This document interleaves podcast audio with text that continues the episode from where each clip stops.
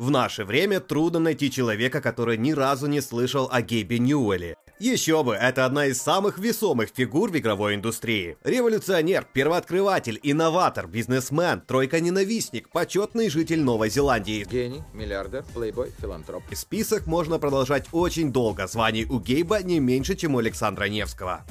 Абсолютно. Как Габен пришел в игровую индустрию, основал Valve, придумал онлайн-магазин Steam и превратился в миллиардера. Подробно расскажем в этом видео. Его история может стать для тебя отличным мотиватором и пинком под зад, чтобы перестать сидеть на диване и заняться чем-нибудь полезным, не только для себя, но и для остального мира. Добро пожаловать на VG Times. У микрофона тебя приветствует Веня Швецов, а подготовил эту историю Илья Якимкин. Поэтому не забудь поддержать видео лайком, если тебе понравилось, а канал подпиской. Устраивайся поудобнее и давай вместе погружаться в историю становления Гейба Ньюэлла.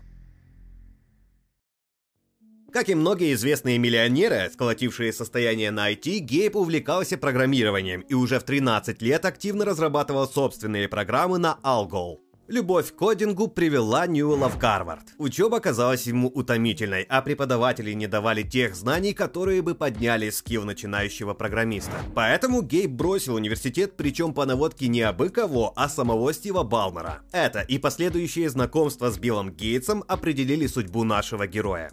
Билл предложил молодому программисту вступить в ряды первых работников новоиспеченной студии Microsoft. Ньюэлл загорелся желанием развиваться в любимом деле. Создание компьютерного обеспечения ему казалось чем-то поистине революционным. Тем, что могло изменить мир.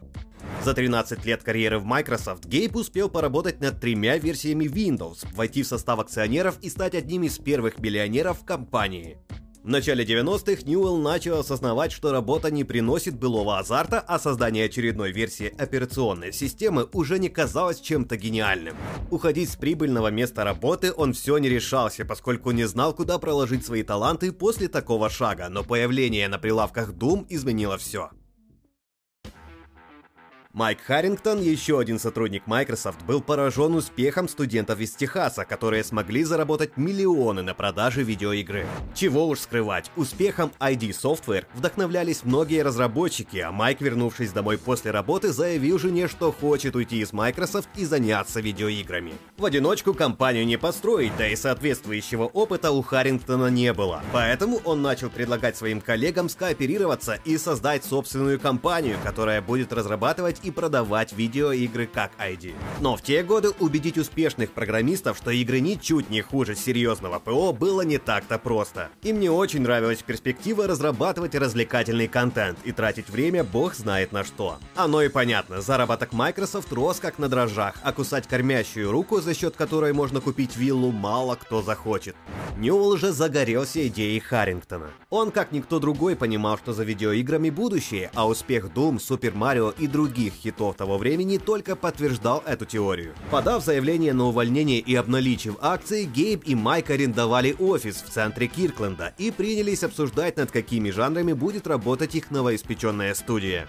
Решение пришло неожиданно от бывшего коллеги из Microsoft Майкла Абраша, который устроился в ID Software и предложил Харрингтону лицензировать их новый движок. Тогда же Ньюэлл решил, что их компания будет разрабатывать 3D-шутеры, и покупка исходного кода первого Quake – правильное решение. Ему хотелось создать нечто революционное, поэтому Гейб и Майк без промедления поехали в Техас на переговоры с Джоном Кармаком и Джоном Ромеро.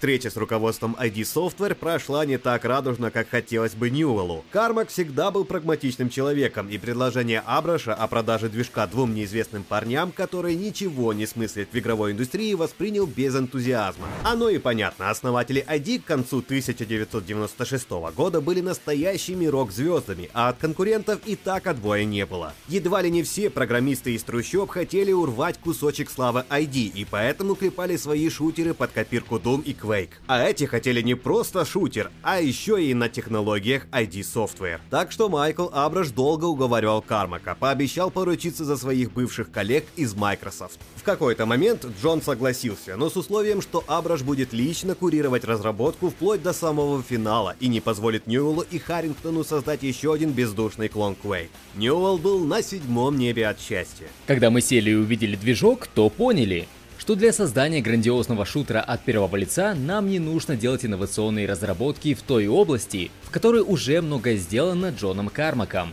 Это крайне тяжело, одновременно разрабатывать движок и собирать надежную команду с нуля. Основной состав ID дал новичкам некоторые наставления по работе игрового бизнеса, показал особенности движка и представил основную документацию по работе с ним. Все считали, что у Ньюэлла и Харрингтона ничего не получится, и что больше о них никто не услышит, поэтому вычеркнули этих двоих из Microsoft из списка основных конкурентов. И зря, ведь Гейб с Майком вернулись в Сиэтл с большим энтузиазмом. Все шло как по маслу. Есть идея, готовый движок и план развития от мастеров геймдева. Осталось придумать название компании и собрать команду. Вариантов было много, и в какой-то момент Дуэт уже решил вписать в устав название Hollow Box, но вовремя одумался, справедливо посчитав его идиотским. Мы хотели название, которое не предполагало бы, что мы занимаемся накачкой мускулов или вообще водило в ступор. Сейчас уже доподлинно неизвестно, кому пришла идея назвать студию Valve, но, как заявляет сам Ньюэлл, это был самый адекватный вариант из всех предложенных.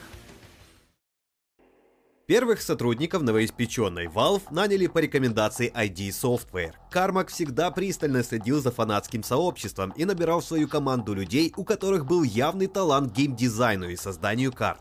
Джон посоветовал Ньюэллу придерживаться того же принципа и нанимать разработчиков, которые уже имели дело с движком и разбирались в тонкостях 3D-шутеров. Персонал Valve формировали из членов фанатских сообществ Quake, перетягивая разработчиков из других студий, нанимали бывших коллег из Microsoft. Харрингтону и Ньюэллу приходилось обеспечивать своих первых сотрудников не только рабочим местом, но и жильем, а заодно обучать нюансам командной работы и другим значимым мелочам, которым в то время в университетах не учили. Мы должны были помогать им обосноваться в Сиэтле, но это было очень интересно. Нечто среднее между родительской опекой и созданием отличного места для работы. Когда первичная команда была сформирована, пришла пора решать, над какой игрой работать. Ведь основной костяк команды состоял из программистов, а не дизайнеров или художников. Было решено использовать инновационную по тем временам скелетную анимацию, скриптовые сцены и другие вещи, которые не играли особой роли в шутерах, но потенциально могли повлиять на эволюцию жанра. Никто особо не задумывался, о чем будет игра, как она будет выглядеть и чем будет цеплять игрока. Из-за этого издатели на отрез отказывались работать с Valve, что сильно било по самолюбию Ньюэлла.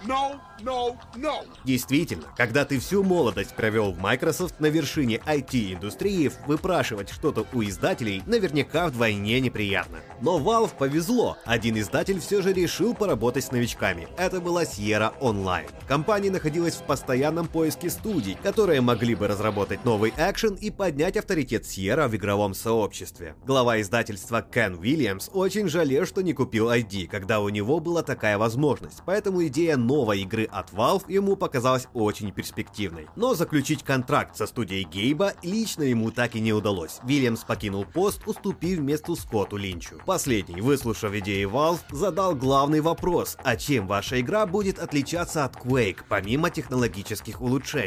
На что получил ответ – сюжетом и проработанной вселенной.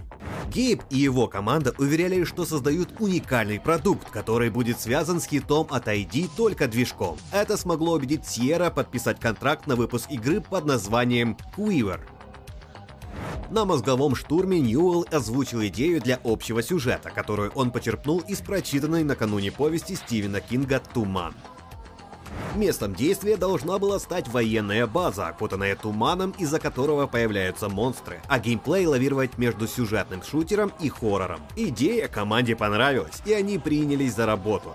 Основным нюансом в разработке Quiver было пристальное внимание к сюжету, а посредственное к самому игровому процессу. Ведь если движок, который хорошо работает в шутерных механиках, то зачем что-то усложнять? Тем более, что Харрингтон не собирался создавать блокбастер и хотел выпустить игру как можно быстрее, а Ньюэлл это понимал. Для начинающей команды важно было выпустить хоть что-нибудь, чтобы заработать хоть какие-то деньги, а уже потом приступить к работе над следующим по-настоящему большим проектом. Когда сюжет Quiver стал основой всего геймдизайна стали появляться проблемы с движком Quake. Valve начали понимать, что технологию ID придется так или иначе дорабатывать, ибо базовая версия связывала руки как сценаристам, так и дизайнерам. При этом студии в очередной раз повезло, они нашли талантливого программиста Кена Бёрдвелла. Он смог прикрутить к движку скелетную анимацию и проработанную систему искусственного интеллекта, которые до сих пор обсуждают на форумах. На E3 1997 года Valve представила свою игру, но уже под другим названием – Half-Life. Журналистам показывали инновационный ИИ и анимацию, скриптовые сцены и расширенные возможности движка Quake. Все были просто в восторге от увиденного и окрестили первую игру Valve революцией в жанре. А благодаря сарафанному радио о Half-Life вскоре узнало все игровое сообщество. Казалось бы, вот он успех, пора выпускать игру, но была одна проблема. Игры как таковой не существовало. Подобная ситуация еще не раз повторится. На момент презентации Half-Life была по сути лишь техническим демо, набором функций без четкой системы. А тут еще и ID выпустила Quake 2 в очередной раз совершив революцию в жанре шутеров. Сотрудники Valve были в панике. Sierra требует игру, которая будет лучше и технологичнее Quake 2 а Half-Life структурно едва дотягивает до первого Quake с продвинутыми анимациями. И тогда Гейб принял непростое решение – отложить релиз, устаревший еще до выхода игры, и полностью ее переделать. Это очень сильно повлияло на отношения Valve с издателем, ведь пиар-машина была уже запущена, а игроки ждали игру не позже, чем к Рождеству 1997 года. В первый год Valve училась делать игры, а на второй год применила полученные знания. Несмотря на риск, Гейб несколько раз переносил релиз. Сначала он был назначен на весну, потом на июнь, на осень, и вот уже в который раз игру переносят на Рождество 1998 года. Все это время Гейбу и Майку приходилось финансировать игру из своих карманов. Провал Half-Life мог стать главной ошибкой выходцев из Microsoft. Масло в огонь подливал издатель, который уже не верил обещаниям и просил Valve показать хоть что-нибудь. И они показали. Фрагмента геймплея на E3 1998 года Half-Life хватило, чтобы получить награды как лучший экшен и лучшая игра для ПК. Успех у зрителей мотивировал разработчиков, и они приступили к финальной шлифовке проекта. Незадолго до релиза Valve приняла решение выпустить Half-Life Day One, и это было отличное решение. Небольшая демоверсия, которая распространялась вместе с аппаратным обеспечением, за считанные дни попала в интернет, а затем и по всему миру. О ней не говорил только ленивый. Даже разработчики из ID, увидев, что будет представлять собой Half-Life, поднапряглись, ибо на горизонте маячил конкурент титанического масштаба. Окончательную дату релиза нельзя было поменять уже никак. Последний месяц перед релизом стал настоящим кошмаром для сотрудников Valve. Разработчики буквально жили в студии, пытаясь избавиться от критических ошибок и багов. Харрингтон, как ключевой программист, работал безвылазно по 15 часов в сутки и даже отпустил бороду, чтобы не тратить время на бритье. В итоге ловля багов была окончена. Игру отправили в тестирование, а следом и на золото. К концу других проектов я обычно более спокойно принимал, что они уже закончены, а я все еще хочу в них что-нибудь добавить. С Half-Life меня одолевали совсем другие чувства. Сказать, что после выхода Half-Life взорвала игровой мир, все равно, что не сказать ничего. Одни из самых высоких оценок в истории, уйма наград, миллионные продажи и всеобщее признание. Мучения разработчиков были вознаграждены. Именно тогда Ньюэлл назовет Half-Life удачным стечением всех обстоятельств, от встречи с ID до появления игры на прилавках. И пока Half-Life остается главным талисманом Valve, удача их не покинет. Такими были первые шаги становления легендарного Гейба Ньюэлла. И продолжение не заставит себя долго ждать, если ты подпишешься на канал, поставишь лайк этому видео и ударишь своим кликом по колокольчику. Нам есть что еще рассказать. А на этом пока все. Услышимся в следующей части.